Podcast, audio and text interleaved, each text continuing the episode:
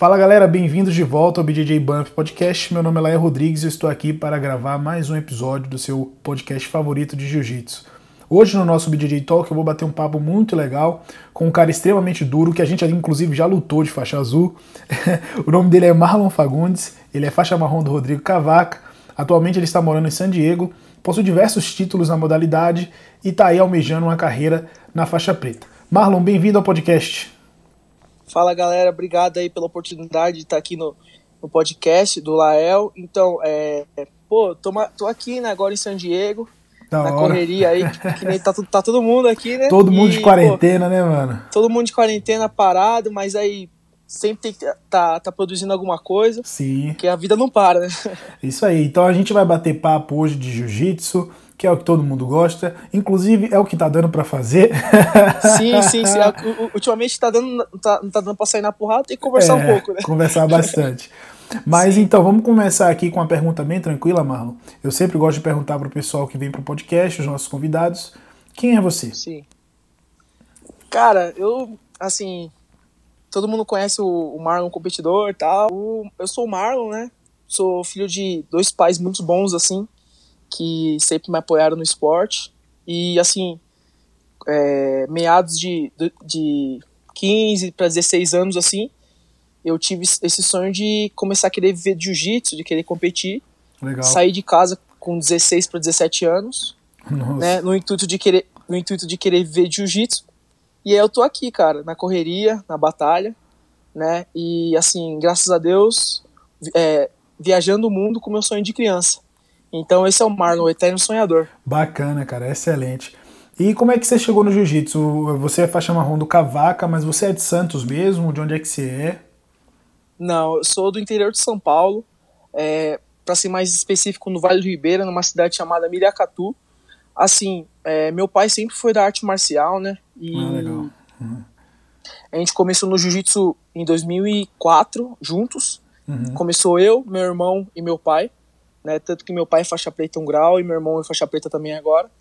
E assim, eu comecei jiu-jitsu com o incentivo deles, né? Pô, eu sempre fui muito, eu sempre fui muito gordinho, né, quando era uhum. criança.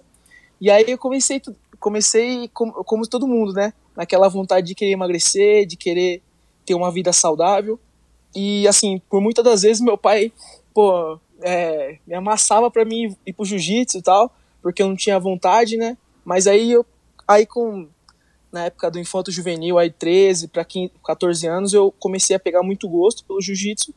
E aí eu tô aí, cara, na correria, é, andando andando para onde tem jiu-jitsu, né? E assim, 2014 para 2015, é, nessa época eu saí de casa, eu fui para Santos, fui morar lá sim, em Santos sim. com tá, já para quando você estava pensando mais em se profissionalizar mesmo do esporte, né? Quando isso, você falou isso, dessa isso. chavinha, que agora eu quero conhecer o mundo através do jiu-jitsu. Aí você foi lá pro sim, Cavaca, sim. é isso? Aham. Uhum. Isso, eu sempre tive muito bons exemplos, né, cara? Tipo, eu, eu tive essa conexão é, do interior é, para Santos, porque eu tive um professor, é, o Rafael Nicolas, que hoje em dia ele tá morando lá em Abu Dhabi. Uhum. É, ele morava na época em Peruíbe e subia todos os dias para ir para Santos. Então, de Peruíbe para Santos, eu acho que são acho que 60 ou 80 quilômetros. Sim. É uma viagem de duas horas, mais ou menos, de, sim, de ônibus. Numa estrada daquele e, jeito, né? É, estrada de Santos daquele jeito, né? É. Subindo e descendo. E mão, é, mão única, né? Uhum. Uma vai e outra volta. Cheio de perigo, curva. Cheio de curva. Então, e aí eu, eu tive essa conexão de Santos, é, de Miracatu, que é a minha cidade, Santos, uhum. com o meu professor Rafael Nicolas. E aí, desde lá, cara, eu, eu sempre tive muitos bons exemplos, né?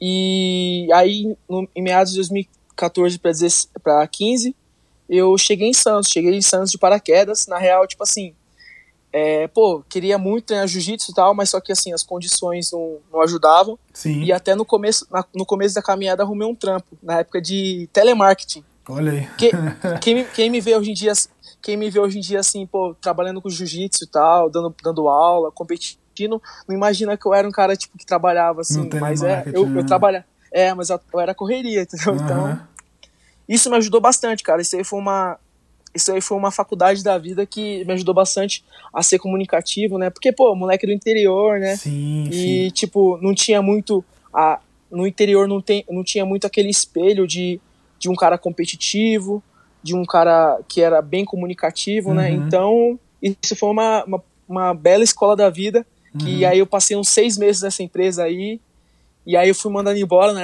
época e Sim. segui em frente, cara. Foi uma...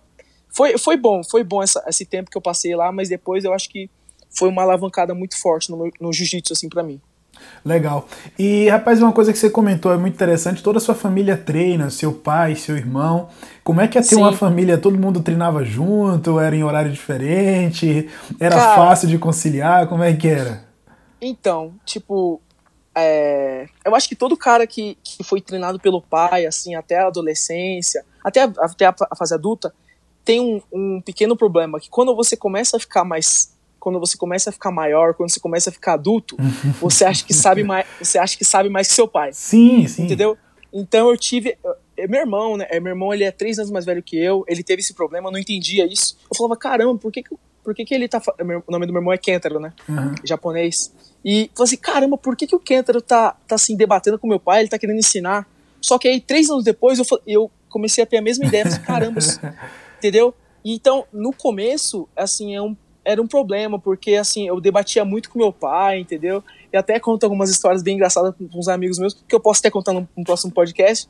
E assim, é, tenho muitas histórias assim de, de debater com meu pai, no, de no meio da luta eu tá perdendo, e eu, tipo, caramba, como, como que eu faço isso aqui? Aí meu pai, tipo, entendeu? Coisa de pai e filho. É. Só, que aí, só que aí depois, cara, aí depois você começa a perceber que, tipo assim, pô, pai é pai, sabe, sabe, né? Então, assim, esse é o, esse é o problema da família ingressar no jiu-jitsu com você.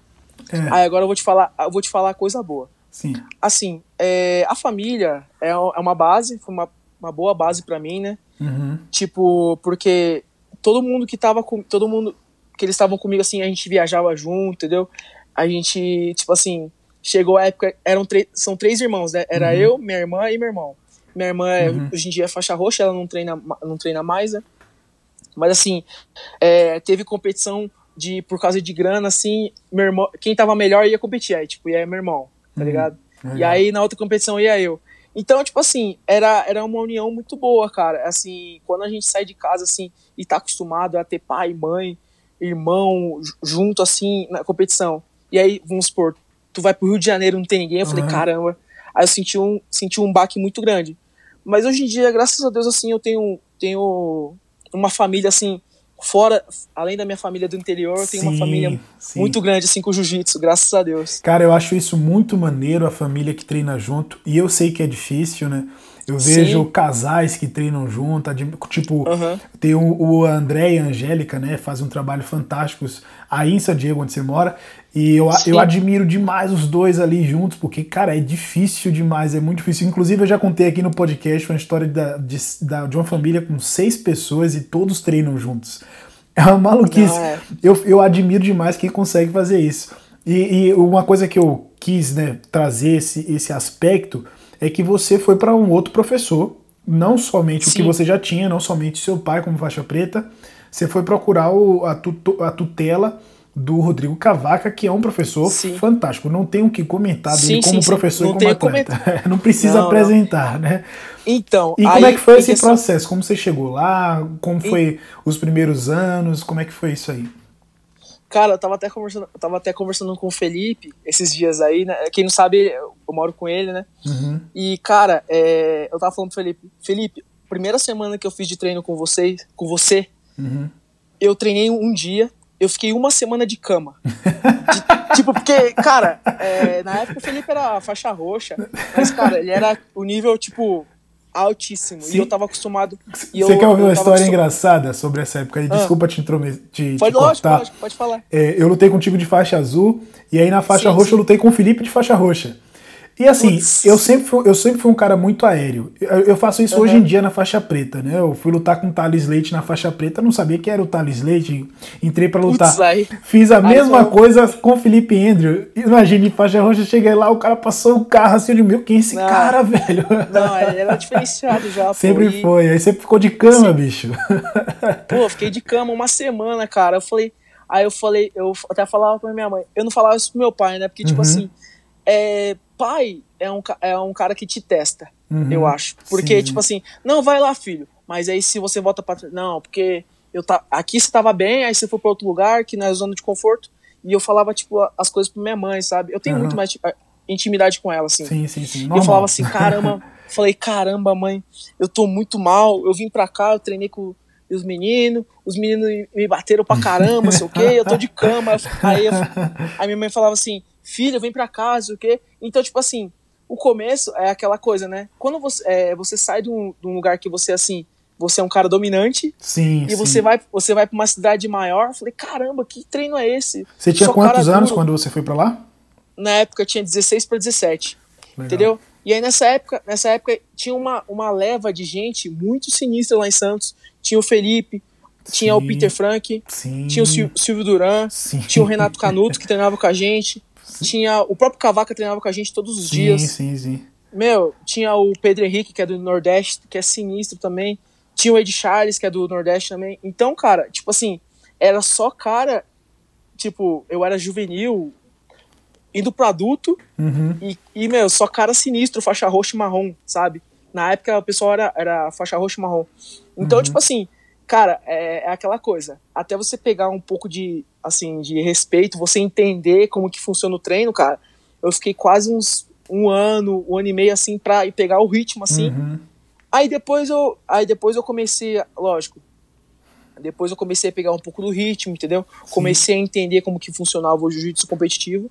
Aí daí pra frente, cara, foi, foi mais tranquilo. Eu continuei apanhando do mesmo jeito, mas eu continuei apanhando consciente, mas, entendendo o que estava acontecendo. Mas a, a, em compensação, a equipe também amadureceu muito. A Zenit passou muito. por Nessa época aí que os meninos, né, você citou o Felipe Andrew, o Silvio Duran, eu lutei com os dois de faixa roxa, que louco.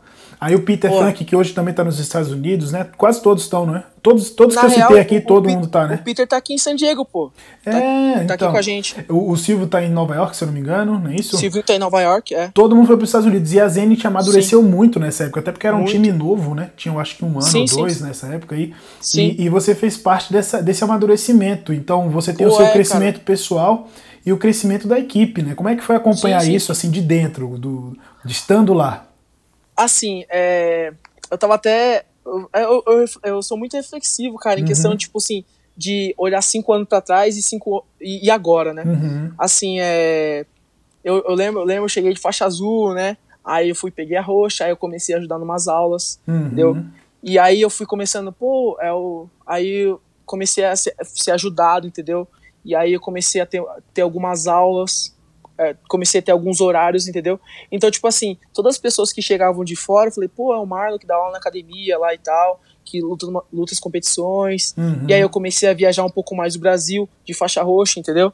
E aí quando eu peguei a faixa marrom, assim, eu tava já com uma grade de aula legal lá, eu, tipo uhum. assim, eu era um dos, um dos, dos professores é, principais de lá. Uhum. E assim, e é legal quando você você chega num lugar e depois você pega a moral, entendeu? E aí foi muito bom, cara, para mim isso aí, eu, eu fiquei, eu realmente, eu comecei a enxergar o jiu-jitsu também como meu lado profissional, porque assim, quando a gente vem de um lugar pequeno, a gente não enxerga jeito de ganhar dinheiro sim, do jiu-jitsu, sim, sim. entendeu? E aí você começa a enxergar, pô, tem aula particular, aí tem, é, dá para você começar a dar aula de grupo, aí uhum. dá para você começar a mudar seu jeito de dar aula, uhum. dá, dá para você começar a viajar para fora, entendeu? Então são muitos jeitos assim que eu aprendi.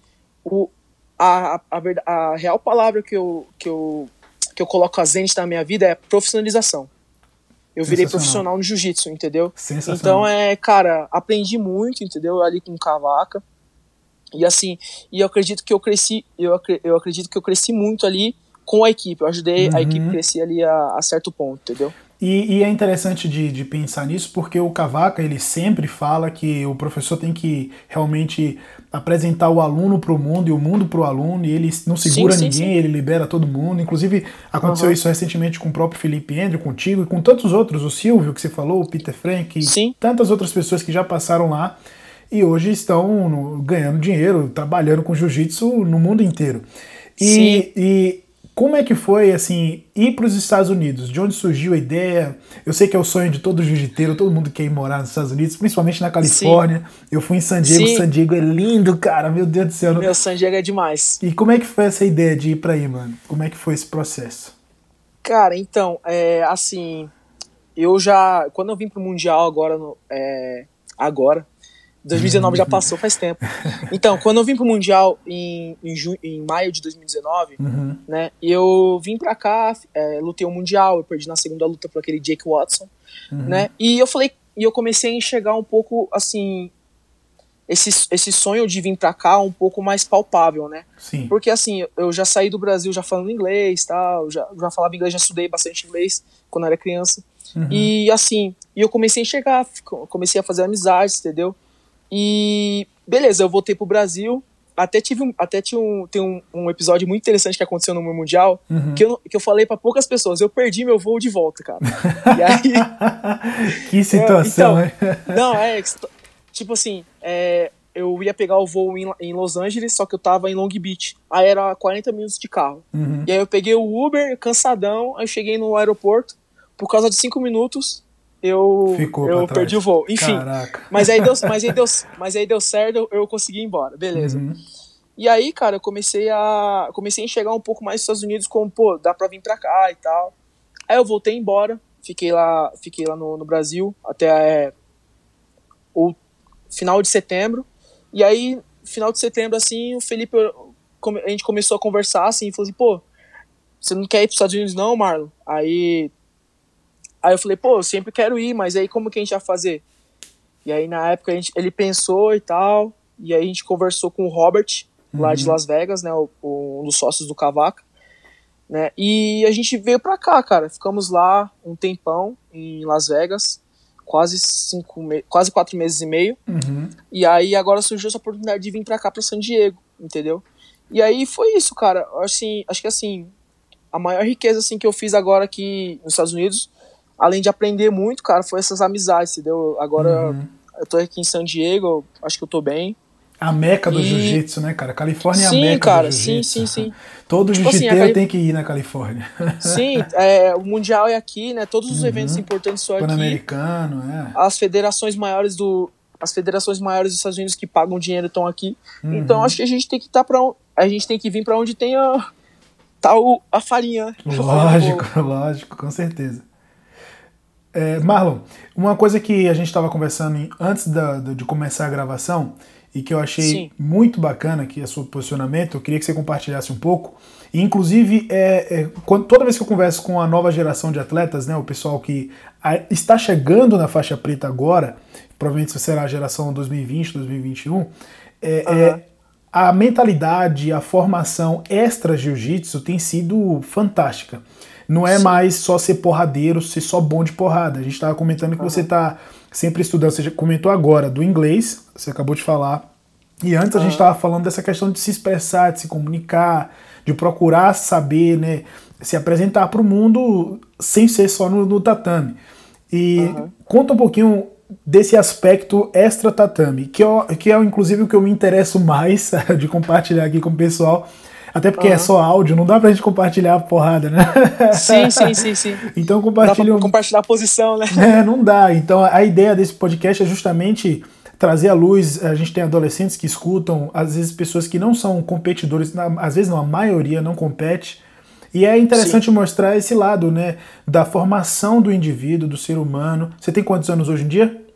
Eu tenho 22. Ó, menino novo, mas com uma mentalidade fantástica, assim, uma, uma lucidez impressionante. Então compartilhe um pouco com o pessoal esse, esses outros aspectos, aspectos que você tem trabalhado aí também para sua carreira.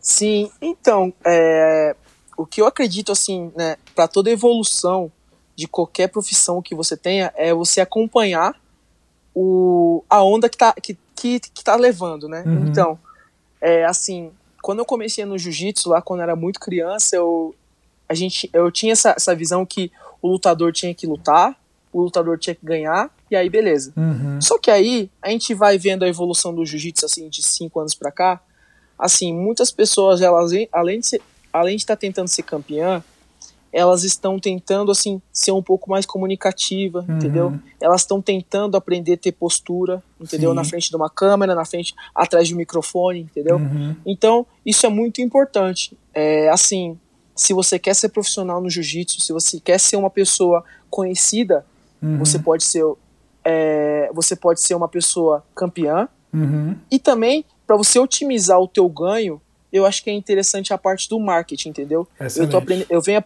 eu venho aprendendo bastante isso aí. E, assim, aqui nos Estados Unidos isso aí é uma, é uma grande moda, uhum. né? Da pessoa, das pessoas serem comunicativas, das pessoas terem... É, assim, porque na real, o maior, o maior chamativo para patrocínio é, assim, é a visibilidade. Sim, sim, com certeza. Entendeu?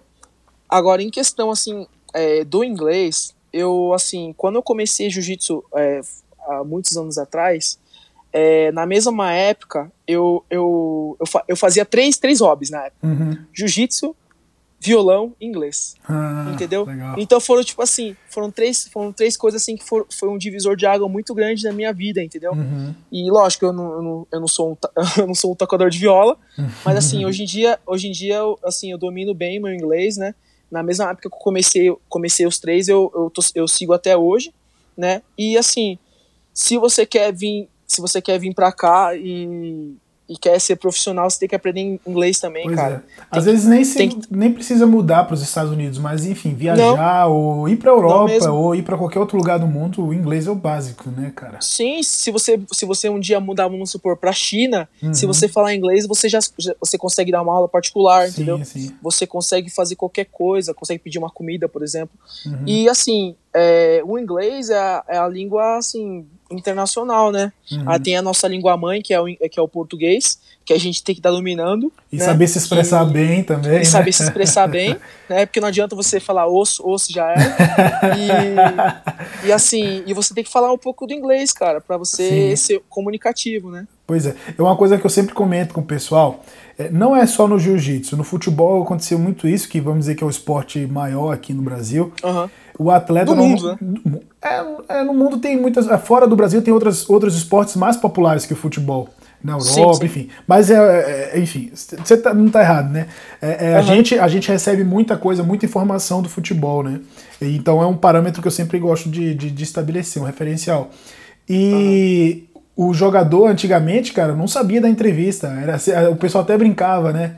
Fazia aquela caricatura. Não, graças a Deus aí a gente ganhou os três pontos, graças a Deus a gente. E graças a Deus É. o professor. Graças a Deus o cara não sabia se expressar. No jiu-jitsu acontecia parecido, como você falou, era só os, os, os, os. E, cara, Ah, é. fica parecendo um monte de papagaio se repetindo, sabe?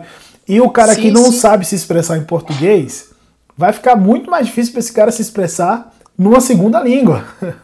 Pô, muito. É, é- é- se, o cara não, se o cara não consegue desenrolar uma conversa de cinco minutos em português, Não. em inglês não vai durar nada. Imagina só, então, pro cara dar aula, pro cara dar seminário, pro cara dar entrevista, você acabou de Sim. ganhar um mundial, aí o pessoal vai lá fazer uma entrevista com você e você só fala, os, obrigado, professor, os patrocinadores, os.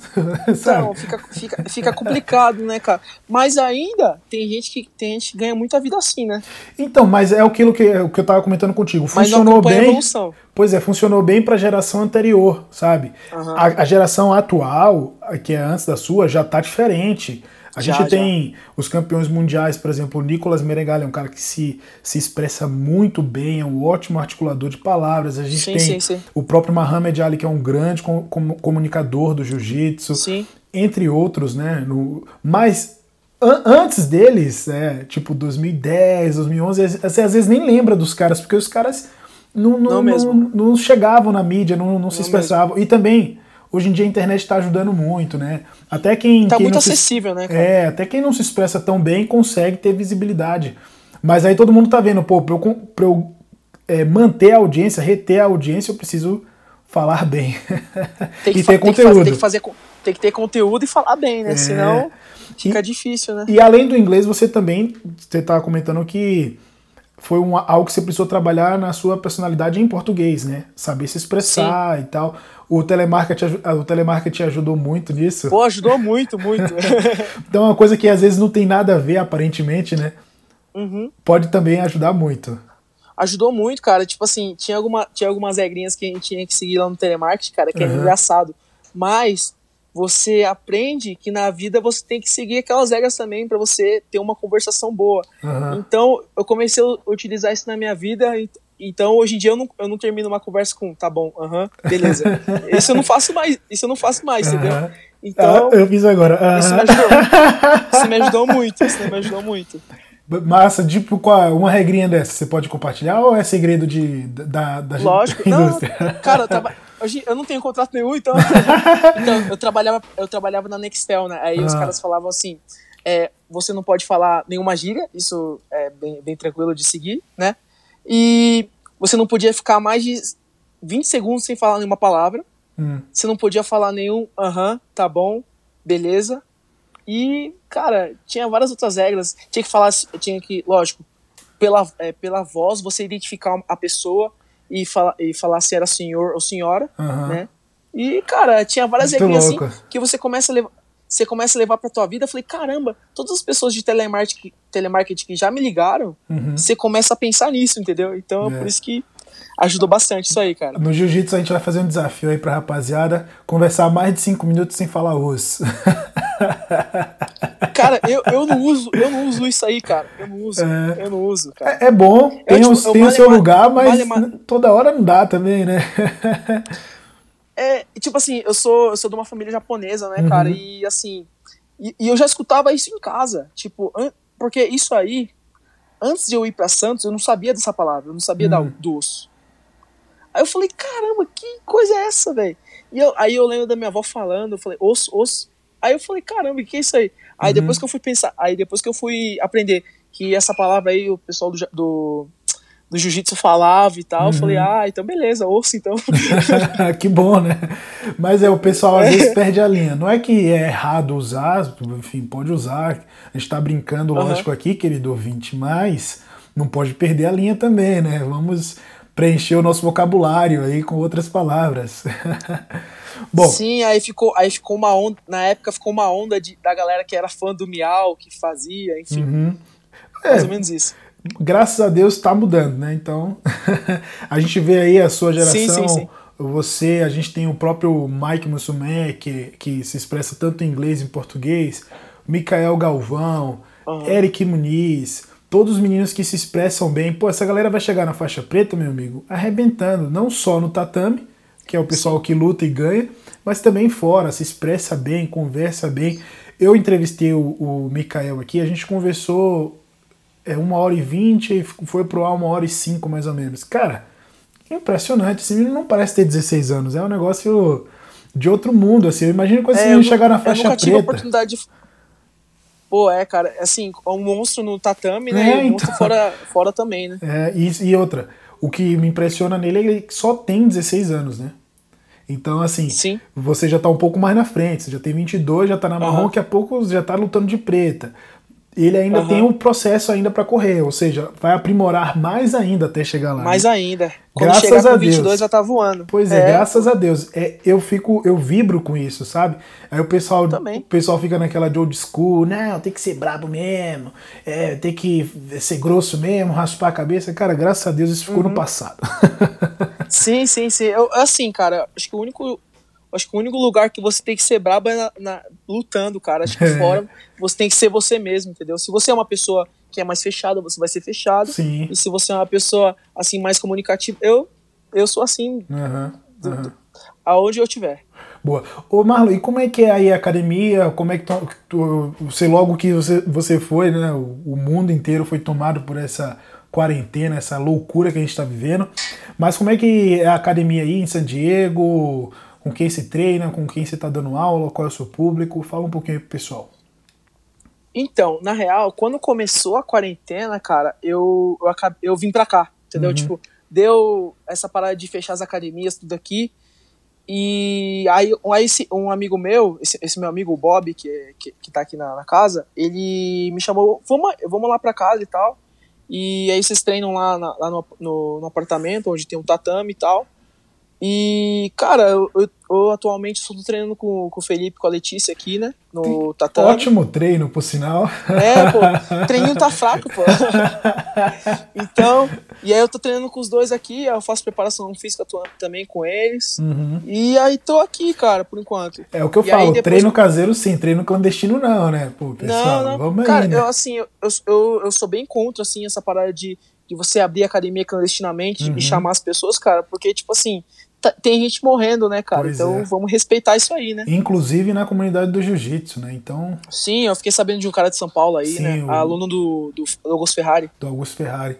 E eu, eu tenho outros amigos que. É, eu, inclusive, eu tenho alunos, um aluno, na verdade, alunos não, um aluno que contraiu. Tá tratando, graças a Deus, mas, uhum. ou seja, corre risco de morte. Então, como é que eu como professor, como faixa preta, enfim, vou você incentivar vai isso. Vai citar né? uma situação dessa. Não, pois é. não, não tem como, cara. Mas se você, então, tem, tatame, depois... se você tem tatame casa e um Felipe Andrew pra treinar, mano, aproveita. Pô, tá bom, né? Tá fraco o meu treino. Né? Tá fraquinho, né, cara? Não, cara, então, pô, aprendo muito com ele aqui, né? Que bom. Então, é. E vocês tinham, vocês tinham começado, né? Recente, não é isso? O quê? A academia, né? Em San Diego.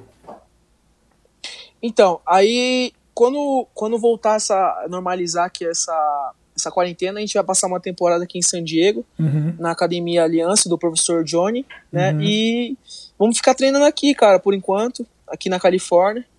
E vamos trabalhar, cara. Vamos Boa. trabalhar bastante, lutar os campeonatos por aqui, uhum. entendeu? E é, pô, vamos estar tá na meca do jiu-jitsu, né? Lógico. Califórnia. Isso aí. Ô, cara, você tava falando que. Ó, eu posso falar gíria, tá? Que não é telemarketing, Lógico. não. você tava comentando que você lutou vários campeonatos aí, desde quando chegou. Uhum. O, o, a IBJJF faz mais eventos nos Estados Unidos que no Brasil. Tem Sim. mais opens, apesar que é mais difícil você achar campeonatos como aqui em São Paulo, que você lutou muito, regional, Tô, caramba. copinha de tudo que você imaginar, copinha da amizade, uhum. Copa dos Reis, Copa aqui tem todo tipo de campeonato, mas da IBJJF Sim. não são tantos. E você lutou alguns aí. Como é que é a experiência uhum. de lutar os opens? Como é que tá o nível é, aí da, da faixa marrom nos Estados Unidos? Cara, tipo assim, aqui eu vou, vou falar em questão de nível, de, a questão de quantidade de, de opens. Uhum. Aqui, cara, todo final de semana tinha dois opens. Uhum. Um em cada, um, em cada, costa. cada cidade do.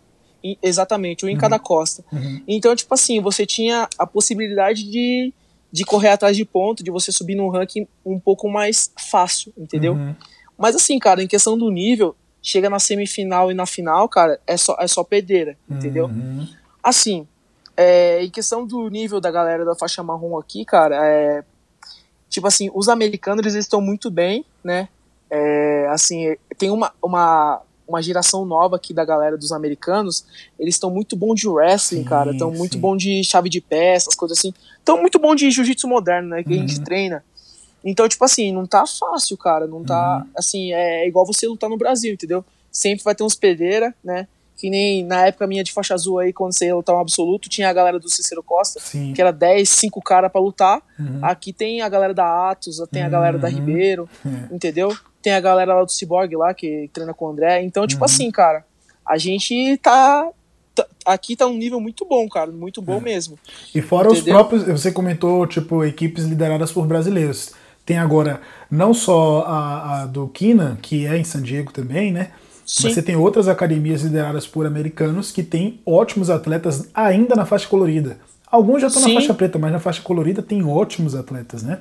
Cara, assim, é, essa geração, essa geração de, de americano, cara, que tá vindo, tá muito forte. Uhum. E assim, é, e eu começo a ver assim, desde o juvenil, juvenil faixa azul, assim, a molecada, tipo assim, uhum. lutando muito bem, estratégico, entendeu? E muito forte fisicamente. Então essa geração que tá vindo aí, cara, tá muito forte. Vem arrepiando, né? Entendeu? Vem arrepiando, os americanos eles estão estudando, uhum. os americanos eles estão se adaptando e eles estão criando um jogo, tipo assim, anti-brasileiro, entendeu? Então, vamos ficar ligado nessa galera aí. Não pode vacilar. Bom. Não, não pode vacilar. Marlon, quando a gente chega mais ou menos nessa altura do nosso podcast, a gente tem um joguinho bem tradicional, que chama de raspa ou passa. Eu vou te dar alguns uhum. temas do jiu-jitsu. Se você gostar, você raspa. Se você não gostar, você passa. Se ficar no meio termo, é double pull. Vamos jogar? Tá.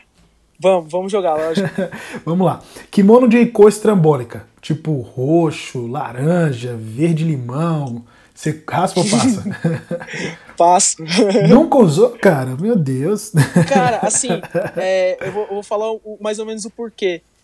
Eu, assim, eu sempre tive kimono branco e azul e, e só, entendeu? Nem kimono preto eu gosto de usar muito, né? Uhum. Mas é, eu, não, eu sou totalmente contra, cara, esse, essa parte de kimono É assim, pra treinar, você vai treinar, tipo assim, num lugar que é seu, tal, exclusivo, assim, numa academia pequena, eu acho que não tem problema. Agora, você vai chegar numa foto assim de uma equipe. Já tem um kimono. é, tem um kimono verde, verde limão. Eu falei, caramba, não tem como. Tem Então, umas na minha, muito concepção, loucas, né? na minha concepção, não, não tem como, entendeu? Aí Mas nos- meu sonho é ter um kimono, aquele, um kimono daquele do Goku lá. Ah, então, aí dizer, no- nos Estados Unidos é muito comum, inclusive as marcas mais famosas, é, tipo a Row, a, a, a Albina em Preto, eles sempre lançam edições especiais de Sim, cor, sim. tipo laranja, cor pastel, essas coisas. Aham. Cara, é muito é louco. muito bonito, cara, mas eu não usaria. Mas eles não vendem tipo a rodo também, né? É uma coisa, uma edição Não, mais especial, assim. Tanto que, por- é, tanto que é, é um pouco mais caro também nessa, essas É, versões. Mas é porque o, o americano compra, né? O americano, se se tem se estão fazendo é porque tem gente comprando. É, exatamente, exatamente. Bom. Tem mercado, né? É. É, luta absoluto, você raspa ou passa? Raspo, né? Isso, quando você gosta, você raspa. Pô, lógico. Raspo, lógico. Fazer aquela focinha. Primeiramente, que- eu acho que assim, beleza, você vai no Open, você é campeão da categoria, ótimo, parabéns. Só que se você quer ser conhecido, você tem que ser campeão peso absoluto, né? Exatamente. no Fazer Mundial, no Pan-Americano, então, no Europeu. Pô, se você é campeão mundial é, absoluto, faixa roxa, marrom, você já é muito famoso, cara. Você vai ficar bem conhecido na pela galera. verdade, verdade. Muito bem. Treinar a defesa pessoal, você raspa ou passa? raspo é uma é uma parte é uma parcela que assim que muita gente do muitos instrutores muitos donos de equipe esquecem do jiu-jitsu mas assim eu acho que o jiu-jitsu ele foi criado para defesa pessoal né primeiramente e depois para um âmbito compe- competitivo Uhum. Legal, muito bom. E, inclusive, tem muita gente fazendo dinheiro ensinando defesa pessoal. muito muito tem é, tem um, os irmãos Valentes que eles são eu acho que eles são de Huntington Beach Uhum. Tá na Cara, Califórnia eu- por aí, né? Isso, são, são da Califórnia. É uma cidade um pouco, um pouco afastada. Mas, cara, eles são assim, tipo, eles dão muito curso, muito workshop de, de self-defense, que é defesa pessoal. E, cara, eles estão muito bem. E a academia deles é só self-defense. Não tem nada de jiu-jitsu competitivo, aula aula executiva, não tem nada, é só self-defense. Uhum. Então, tipo assim, é um é um é uma parcela do jiu-jitsu que pouca gente explora. Então, É. essa é uma parte que eu quero explorar uma, uma, uma hora quando tiver minha, minha equipe. O, o pessoal que você falou, os Valente Brothers, eles é, dão aula pra polícia, cara. Olha isso. É, isso eu não E a, sabia. e a polícia de- da Califórnia quase inteira, eles dão aula. Então, assim, eles foram numa parcela ali de mercado que quase não tem competição. Se você for pensar, qual outra academia de jiu-jitsu está oferecendo cursos específicos para policiais? Ou Então, eu tive, eu, tive, eu tive- No Brasil, eu tive uma grande experiência com essa parada de, de self-defense. Uhum. É, a primeira equipe que eu, que, eu, que eu era integrante, eu era integrante da Grace Maitá, do Vale do Ribeira. O Uhum. Meu professor, que era o meu mestre, era o Rodrigo. Ri- Rodrigo Ribeiro? Não, não. Rodrigo Ribeiro é o lutador competidor. Esqueci Ai, o nome do mestre. Aí, É, esqueci. Então, esse cara, esse, esse, ele, é até, ele é até conhecido lá no Vale do Ribeiro, assim, ele já ganhou. Ele era. Ele é, tipo, bem tradicional de Grace e tal. E ele desafiava bastante gente do judô, do, do luta livre de lá. E, Legal. cara, hoje em dia ele dá aula pra- de, de self-defense pra toda a, a polícia civil lá do Vale do Ribeira. Então, essa foi, essa foi o primeiro espelho que eu tive, caramba, self-defense dá dinheiro. Boa, Entendeu? muito Então- bom. Fica a dica aí pra quem tá ouvindo. Esquece competição e vai pro Exatamente. Quer ganhar, quer ganhar dinheiro, quer ganhar dinheiro tem que dar defesa pessoal. Boa, muito bem. É, corredor na graduação, você raspa ou passa? Ah, cara, eu passo, Aham. porém, se a sua equipe tem, tem- é, é tradicional, Uhum. se sua equipe ela, ela, ela acha interessante isso aí, cara, eu acho que eu, eu aceito. Uhum. Porém, para o jiu-jitsu atual, para assim a parcela da sociedade que eu quero que, que atinja o jiu-jitsu, eu, eu passo. Boa. Entendeu? Eu não quero. Aham. Porque isso aí. Eu vou, vou dar um grande exemplo. Imagina uma, uma mãe de aluno Uhum. vendo o seu filho passando num corredor, cheio de cara gran, gigante, dando fachada no filho dela. E o pessoal. A minha mãe, Ah. a minha mãe ia achar interessante, porque, pô, o moleque tá virando homem. Tá? O moleque tá, tá virando caça grossa. Boa. Só que tem muita mãe de amigo meu que não acha, não acha É, interessante. é. Então, Pois é. O, o pessoal ainda filmava e colocava na internet. Não, ótima propaganda, época, ótima propaganda pro esporte, Exato. cara. Só que, só que aí o jiu-jitsu, o, o esporte evoluiu, Sim, entendeu? E aí por isso que isso, essas coisas passaram. É, graças a Deus, eu também, eu, eu tomei fachada em todas as minhas graduações, até a faixa preta. Uhum. Todas, eu, eu tomei. Tava, essa parada de, de corredor, corredor polonês que fala aí também? É, corredor polonês, é. Então, é, essa parada de corredor polonês, eu até falei com um amigo meu, que é, que é old school também, eu até mandar um abraço para ele, o Alexandre Cavalo, lá de Santos. É, então, eu falei para ele, pô, Cavalo, quando, quando você pegou a faixa preta, você é, foi, passou no corredor polonês? Eu falei, cara, eu passei no corredor polonês e fiquei uma hora saindo na porrada com a galera. Então, tipo assim, você entendeu? É uma coisa que eu não imagino passar, entendeu? É. Mas é, é complicado. Não, isso, é, isso é, é, legal porque assim, tem muita coisa que pra gente é normal. Então eu não acho nada demais, sim. eu acho desnecessário. Mas se eu ver, eu entendo que, enfim, ninguém tá querendo se matar sim, ali. Sim, mas aí não, você é. pensa assim: uma pessoa que nunca viu jiu-jitsu, nunca, não sabe isso. o que é, aí vai ver o corredor, vai ser positivo pro esporte, então. Vai ser totalmente negativo. Passa. passa, exatamente. Trash talking, você raspa ou passa? Uh, passo. Passa. Não faz o meu feitio. Chegou no jiu-jitsu, né? Infelizmente. Exato. Não faz meu feitio. Meu feitio. Hum. Não julgo quem faz isso, entendeu? Uhum. Porque, assim, é uma coisa que se a pessoa acha que é interessante para ele, é, beleza, mas não faz o meu feitio e não faz do, do feitio do, das pessoas que são meus líderes, entendeu? Legal. Muito bom. MMA, você raspa ou passa? Raspo. Você gosta? Tem, Porque... tem plano de lutar?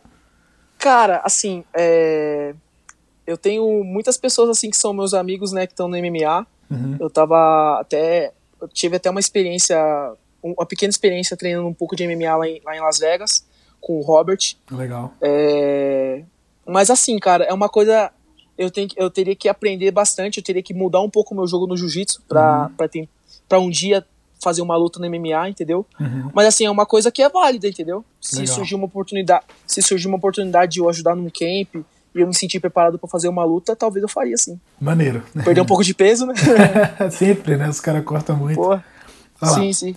Fechar campeonato, você raspa ou passa? Eu raspo, cara. Porque, assim, tem toda aquela. É, tudo que eu, tudo que eu falo é em questão da evolução do jiu-jitsu, né? Uhum. Mas assim, a gente tem os princípios, né? Vamos supor, se é uma pessoa que eu acho que eu acho que é muito meu amigo, entendeu? Sim. Se é um cara que eu já treinei, se é um cara que eu já que é meu professor, entendeu? Uhum. Se é um pô, se é um cara que eu, tipo, meu irmão, já tive a oportunidade de fechar um campeonato com ele. Legal, cara. Assim, foi um, foi um momento muito marcante para mim. Cara, eu, eu, fica, eu ficaria numa boa, entendeu? Eu, eu fecharia numa boa, entendeu? Uhum. Mas eu já, eu já, eu, eu já fui nessa boa vontade uma vez, entendeu? E já, e já me negaram isso. Então, por isso que, assim, só pra, só pra pessoas muito, assim, muito próximas mesmo, mesmo que eu, que eu acho que eu aceitaria isso, cara, porque é um tema que a gente discutiu bastante já, assim, dentro da equipe já, uhum. essa parada de fechar campeonato. Mas eu, eu não lutaria com pessoas que eu, que eu, que eu sou amigo, entendeu? Legal. Não lutaria. Legal, muito bem. Padronização de kimonos. Você raspa ou passa? Raspa. É Essa evolução. daí o Cavaca chegou chegando, não foi? Cara, assim, é... tudo é questão de evolução, né, cara? Uhum. Você chega numa academia, por exemplo, aí você tá lá, eu vou voltar logo a questão do, do kimono azul, do kimono parte de cima azul, parte de baixo preto. Uhum. É, chega lá, o cara tá de kimono amarelo. Cara, eu, eu acho que isso, assim, uma pessoa que, que é um leigo, que nunca treinou jiu-jitsu, é, se ele vê esse tipo de situação, ele vai, caramba, que desorganização. É. Então, quando, quando você vai numa equipe, né, você vê todo mundo com o mesmo uniforme, todo mundo limpo, todo mundo arrumadinho, entendeu? Uhum. Kimono branco, azul e preto, né? É, então, você acha que isso, cara, é, é super bonito. Sim. Entendeu? Então eu, eu aconselho e, e adotaria totalmente a padronização de kimonos se eu fosse líder de, de uma equipe, né? Graças a Deus, assim, hoje uh, eu integro uma equipe que tem, que tem essa padronização, uhum. entendeu? Mas é, eu, eu, totalmente aceito, entendeu? E assim, eu acho super bonito e, e evolução pro esporte. Muito bom, cara. Muito bem. Boa resposta. Treinar preparação física. Você raspa ou passa? Raspo, totalmente raspo. Porque Cara. Na quarentena é, é o que tá dando, né? é, é o que tá dando, fazer a maromba, né, cara? Fazer o supino. e assim, se você não se você não acompanhar a galera, cara, você fica para trás, entendeu? Uhum. Não adianta você ser um cara super técnico, mas aguentar fazer um rola de 5 minutos é. com força, entendeu? É. Principalmente então, para alto rendimento, né? Pra, principalmente para é, pra pessoa que é, que é um simples praticante e para uma pessoa de alto nível, cara, eu acho, lógico, é, acerta o modo, Uhum. e a certo nível, mas tem que estar tá sempre fazendo uma preparação uhum. para prevenção de lesão, para você estar tá sempre for, for, forte, né, no caso. Boa, muito bem. Anabolizantes, você raspa ou passa? Cara, eu passo. Uhum. Em, eu passo em questão de do anabolizante, eu, eu acho que é desleal, uhum. entendeu? Porém, assim, a gente teve uh, alguns casos de, de gente sendo pega no antidoping no ano passado, mas, cara, assim, se você. Eu, a gente tem que evitar. É, não evitar, mas assim, tem que ser banido, uhum. assim, a, a utilização de, de, anabolizante. Mas, cara, eu acho que isso aí tem que ser um pouco mais homogêneo. Por exemplo, você pega. É, você testa o campeão absoluto. Uhum. Aí, beleza. Só que aí você tem que testar o segundo, o terceiro e o quarto. Sim. Entendeu? Porque se ele for pego, o segundo não é testado. Sim. Entendeu? Aí o segundo então, fica com a medalha automaticamente o segundo sobe, uhum. entendeu? Então, eu tava até conversando isso com, com uns amigos meus, né, sobre, sobre essa parada de, de anabolizante. Então, eu acho que assim, se for um for testado, todo mundo tem que ser testado. Que é o certo, né? Entendeu? Né? Que é o certo. Então, eu, eu, acho que é o certo, entendeu? No MMA Agora, você tem lá o teste pros dois caras, né? Os dois que vão lutar estão fazendo o teste, né? Só são exato. dois também, né? Essas são dois, entendeu? É. Só que assim, cara, se você quer, se você quer botar a inscrição a 180 dólares do Mundial, entendeu? Se você quer que as pessoas sejam profissionais, a sua federação tem que ser profissional também, entendeu? Exatamente. Então acho que esse, esse, é um pequeno erro que a federação comete. Mas assim, se você vir lutar o mundial aqui, o campeonato é impecável, né? Então, uhum. assim, questão, eu acho que só esse é só esse problema. Tem que ser testado todas as pessoas, entendeu? Muito bem. O Marlon, o último aqui do nosso Raspo Passa é mais um, ah. um tema que eu gosto de ouvir a opinião do, dos nossos convidados.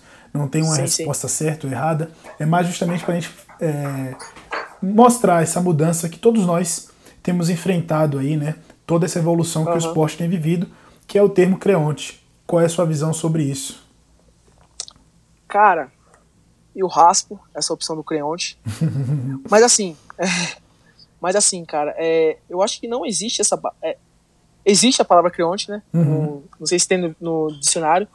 Porém, cara, ela é uma palavra muito antiga, né? Que que na minha opinião, se você sair de uma equipe, se você sair de um se você deixar de treinar com um professor e ir pro outro, você não está deixando de ser de ser uma pessoa leal, você não está deixando de ser uma pessoa que acredita nos ideais, você está buscando só o melhor para você. Entendeu? É, então você então você não você não é um creonte, você não é um para mim, creonte e traidor, eu acho que é a mesma coisa, entendeu? Sim. Então, sim. Você, era o, era o que então, queriam que transparecer, não é isso? Exato. Então uhum. você não, você não é um traidor, cara, se você se você sai da sua cidade pequena, da sua equipe pequena, vai para uma, uma equipe maior, aí você recebe uma proposta para você ir para outra equipe, você não é um traidor.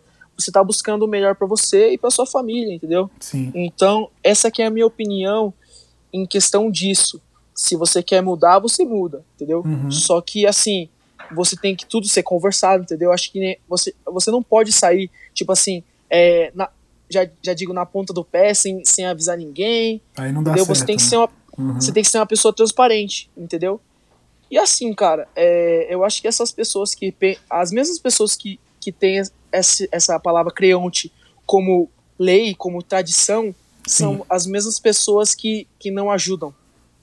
Você entendeu? Verdade. Não, não são as pessoas que, que acompanharam a evolução.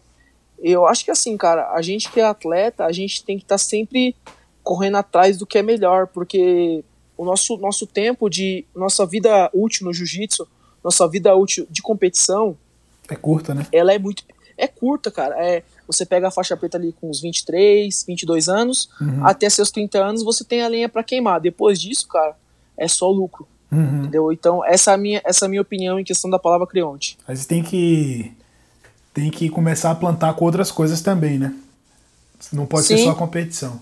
Mas é isso, você sim, foi sim. o campeão do Raspo Passa de hoje. Obrigado aí pelos, pelas suas excelentes posições. muito Valeu. bom, seu posicionamento muito bacana mesmo, Marlon. Marlon, Valeu. nesse nosso segundo bloco aqui, eu sempre pergunto pro pessoal os planos para o futuro. Você está na faixa marrom, é, como uhum. é que você está almejando aí para faixa preta? Não só pegar a faixa preta, mas o que fazer na faixa preta e, enfim, a curto prazo, longo prazo. Como é que estão os planos aí para o futuro? Cara, assim, é... meu, meu plano agora é, lógico, eu não sei quando eu vou pegar a faixa preta, né? É... eu até brinco bastante com os meninos aqui em questão disso. Uhum. Mas assim, cara, assim, eu tenho muita vontade assim de manter esse meu ritmo né, de competição, uhum. né?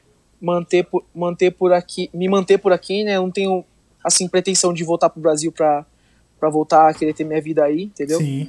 E eu quero ficar por aqui, né? E assim, lutar o máximo possível, entendeu? E, e, e lógico pensar no meu futuro, né? Que é assim, abrir uma, uma filial do, da, da equipe, entendeu? Uhum. Correr atrás do, do meu futuro para frente, né? Uhum. Mas sempre tá tentando manter um nível alto de competição, entendeu? Porque eu acho que assim, o que as pessoas se perdem um pouco nessa transição de para faixa preta é quando você começa a, a correr muito, muito atrás de dinheiro e você, corre, você começa a dar passos para trás no seu, na sua vida de competição, uhum. entendeu? Se você pode até perder um pouco aqui em questão de dinheiro, mas só que lá na frente, quando você for campeão, quando você tem uma boa posição no mundial, quando você tem uma boa posição em ranking, aí você vai você vai começar a ganhar muito mais e otimizar teu tempo, entendeu? Então Boa. essa aqui é a minha visão para o futuro aí, me manter competitivo e tentar conciliar cada vez mais com as, com as aulas, entendeu? Boa. E eu acho que eu tô preparado para isso aí, cara e eu tive um bom estágio e aí uhum. vamos, vamos correr atrás. é, começar, começa tudo na faixa preta, né? Tudo até a sim. faixa preta é só preparação, depois é que começa sim, de verdade, sim, né? é, você zera, né, cara? Tu pega a faixa preta, é dali para frente tu vai começar a aprender jiu-jitsu de verdade, né? Legal. Todo mundo diz isso. legal, legal. Muito bom. Marlon, para a gente já ir para o final aqui, eu tenho um pedido para o pessoal, durante esse período de quarentena, para indicar para os nossos ouvintes, né? Conteúdo pode ser relacionado ao jiu-jitsu, pode ser relacionado à vida, algo que te inspira e que possa também inspirar quem está escutando esse podcast. É, uhum. A primeira indicação que eu ia pedir para você é de um livro. Cara, assim, eu, eu, não sou muito, eu não sou muito de ler livro, né? Uhum. Eu assim, eu, eu sou muito dessa parte de ser moderno, de aprender escutando e, uhum, e assistindo. Mas é assim, eu gosto de ler muito. É, tem um livro de empreendedorismo. Que eu vou até mandar uma foto depois para você, depois uhum. você manda pra galera. Mas tem um livro que eu assim que eu aprendi, que eu aprendi muito, cara, quando eu li ele quando eu era mais novo. E eu até tenho que ler de novo. É o Sun Tzu Arte da Guerra. Ah, legal. Entendeu? São é, algum é, é um livro fala, fala um pouco sobre assim das estratégias de guerra do, do, do exército mongol, uhum. entendeu? E assim, cara, é, se você começar a enxergar, se você só enxergar com os seus olhos assim, não, é, uma, é um livro, uhum. você vai você tá você vai estar tá enxergando muito oco. Uhum. Você tem que chegar um pouco mais interno, entendeu? Essa parada de você trazer para tua vida essas estratégias, entendeu? Sim. Alguns pensamentos de você não desistir no meio da guerra. Então eu acho bem interessante isso aí, cara. Esse livro aí da, da arte da guerra é uma, é uma coisa que a gente pode levar para nossa vida empresarial, para nossa vida é, pessoal e para nossa carreira no jiu-jitsu também. Boa, muito bom. Um canal do YouTube. Cara, eu eu assisto bastante, cara, é, em questão do jiu-jitsu, né? Uhum. Eu assisto bastante o, os vídeos do Ali.